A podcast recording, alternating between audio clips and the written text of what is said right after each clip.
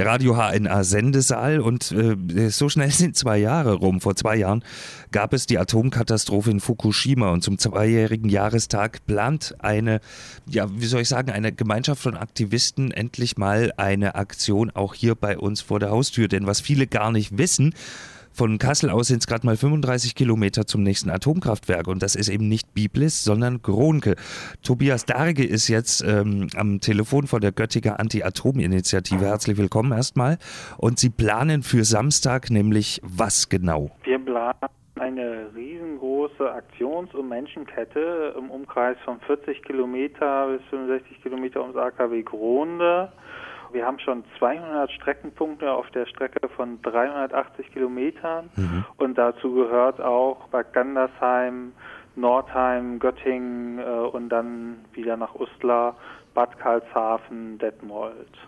Sie wollen mit dieser Aktion ja auch ein bisschen Aufmerksamkeit schaffen für dieses Thema.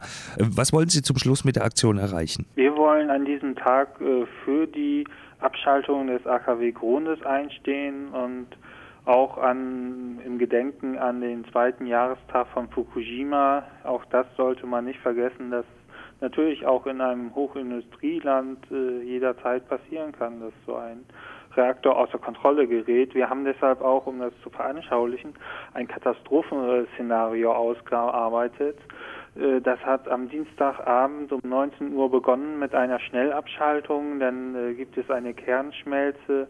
Hochdruck baut sich auf. Wir haben angenommen, dass es gibt einen Stromausfall, auch der Notstromaggregate, so dass alle Pumpen nicht mehr funktionieren. Also Sie haben im Prinzip das, das Szenario von Fukushima mal vor unserer Haustür nachgestellt.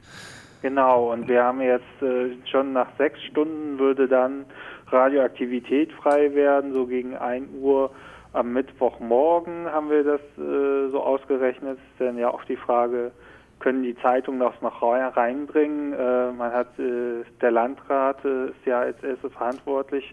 Hoffentlich wird er von ihr und dann auch rechtzeitig informiert. Nicht, dass sie denken, sie kriegen das alles noch wieder in den Griff. Herr Dage, wo kann ich das denn mal nachlesen, wenn ich das mal in allen Einzelheiten wissen will? Wir haben auf der unserer Kampagnen-Homepage www.gronde-kampagne.de auch dieses Szenario in sieben Teilen, soweit es schon eingetreten ist, auch veröffentlicht.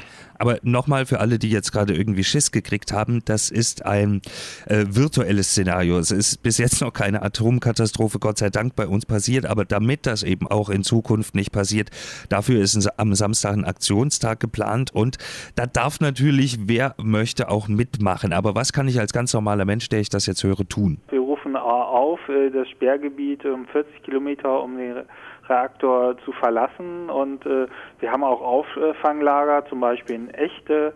Es gibt in Uslar gibt es Suppe von den Naturfreunden. Wir haben äh, in Bad Salzuflen zum Beispiel, die atomkritischen Ärzte haben eine Dekontaminationsanlage aufgebaut. Man kann auf www.gronekampagne.de dieses, sich dieses zivilgesellschaftliche Planspiel. Also es ist im Grunde ein Spiel, ein ziemlich ähm, ja, ernstes Spiel, aber es ist ein Spiel mit einem ernsten Hintergrund. Sie wollen, äh, dass Gronde als äh, AKW abgeschaltet wird. Es gibt ja den gesetzlichen ähm, Atomausstieg jetzt beschlossen beschlossen, aber Sie sind der mhm. Meinung, so ein Gesetz ist ja auch bei Bedarf schnell wieder geändert.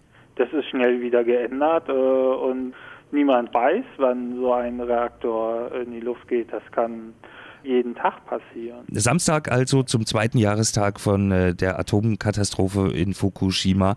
Dieser Aktionstag in 40 Kilometern Umkreis um das äh, mhm. Atomkraftwerk Runde.